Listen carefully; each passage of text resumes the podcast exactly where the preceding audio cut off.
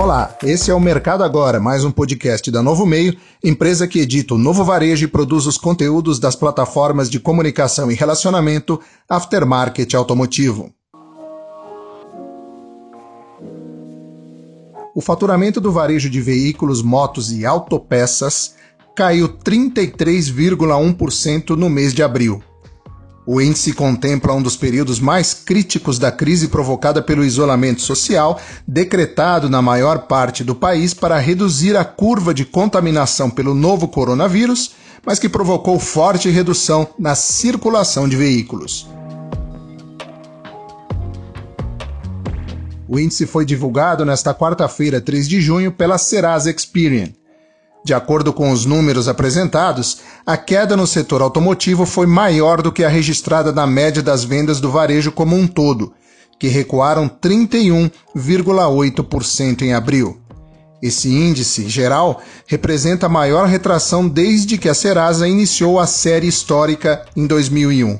Até então, a maior queda havia ocorrido no mês de janeiro de 2002 com recuo de 16,5% nas vendas do varejo. A apuração dos índices tem como base o número de consultas aos dados da empresa. Todos os segmentos foram atingidos pela crise e apresentaram queda no faturamento.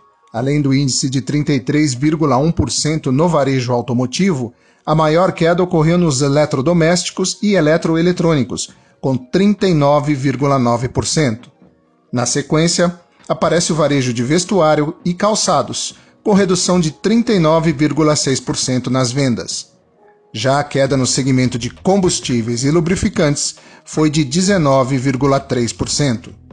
No acumulado dos quatro primeiros meses de 2020, a atividade varejista contabiliza queda de 10,1% em faturamento na comparação com o período de janeiro a abril de 2019.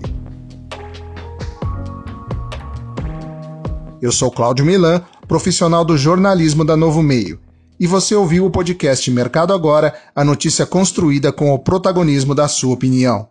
Ouça também os podcasts da Novo Meio, Voz do Mercado, Pensando Bem, Alguma Pergunta, Voz Digital, Novo Hoje e Jornalismo de Verdade.